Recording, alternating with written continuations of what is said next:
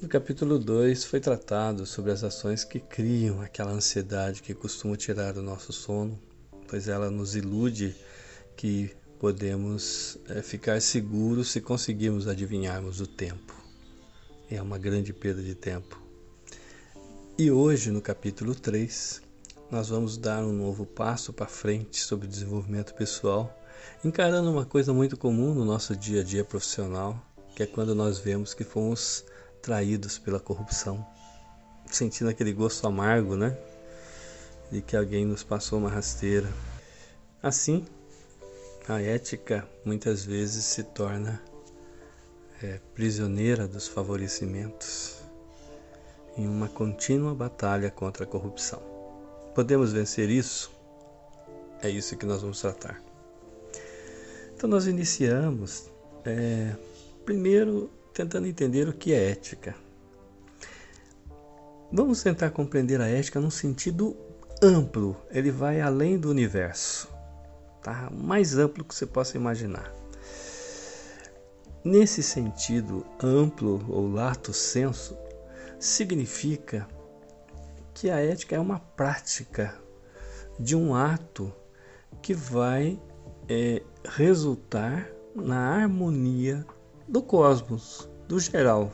O que você fez não favoreceu apenas um, mas favoreceu um todo. Assim, não foi um interesse próprio, mas foi aquilo que você fez naturalmente, que de tão perfeito que ela que foi constituída aquela obra que ela ela acabou favorecendo, mas muito além daquilo que você pensava. Ou seja, o que você produziu foi algo que favoreceu o ambiente como um todo. Agora, Entrando na fronteira humana, o conceito de ética já fica mais reduzido.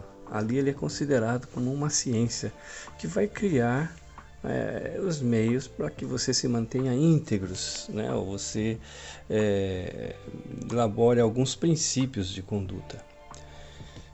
Como assim? A ética pode ser humana e transhumana?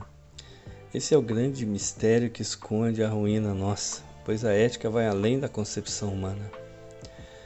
Vamos comparar ela com a tecnologia.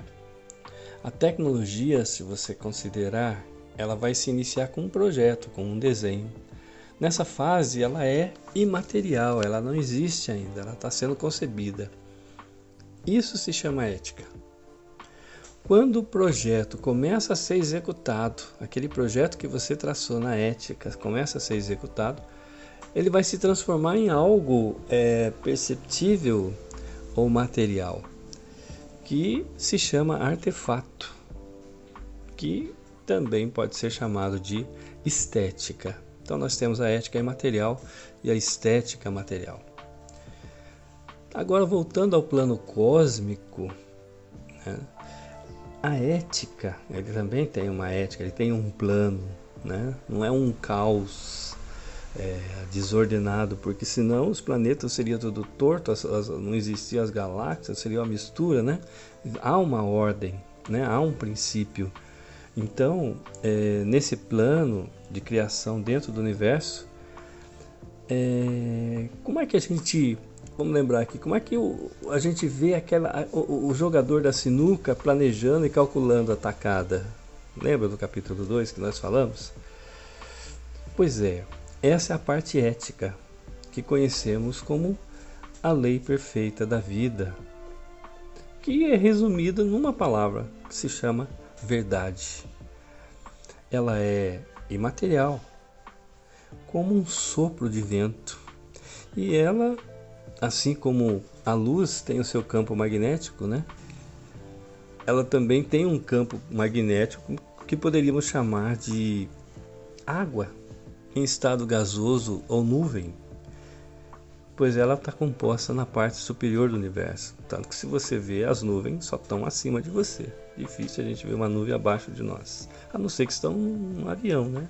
Mas a nossa realidade, ao princípio, é que ela está acima.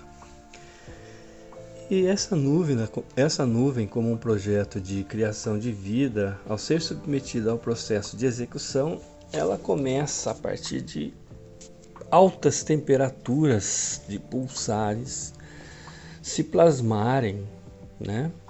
É, resultando aí na constituição de tudo que a gente vê como vida dentro do universo, criando a estrutura material do universo. E que normalmente enche de encanto os olhares humanos com a sua beleza, pois a ética plasmada em estética forma uma arte.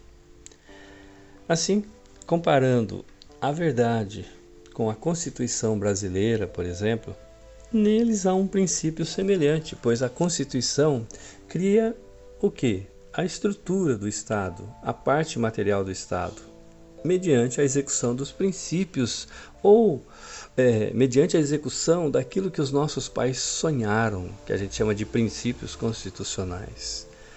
Então, é o sonho ideal de uma sociedade. Então, quando eu estou executando é, esses princípios constitucionais, na verdade, eu estou sendo fiel ao sonho de nossos antepassados, de nossos pais, ou do DNA da nossa nação.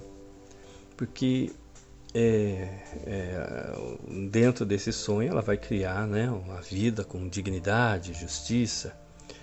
E por esse fato ela é chamada de lei magna, ou lei maior, onde todas as leis estão submissas a ela.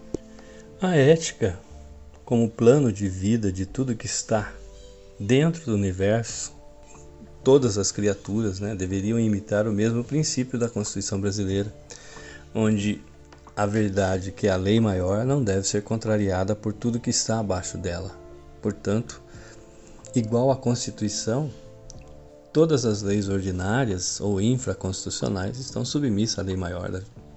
Assim, todas as constituições também ser, deveriam ser submissas né, à lei maior da vida, e não só à lei do homem, mas tudo que está dentro do universo.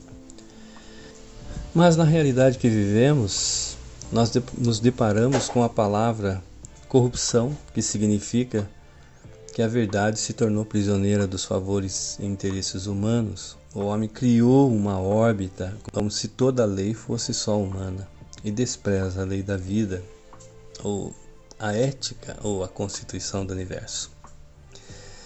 E para completarmos esse entendimento, nós vamos buscar a nossa lição em nosso DNA, cultural, retroagindo alguns, alguns milênios, né?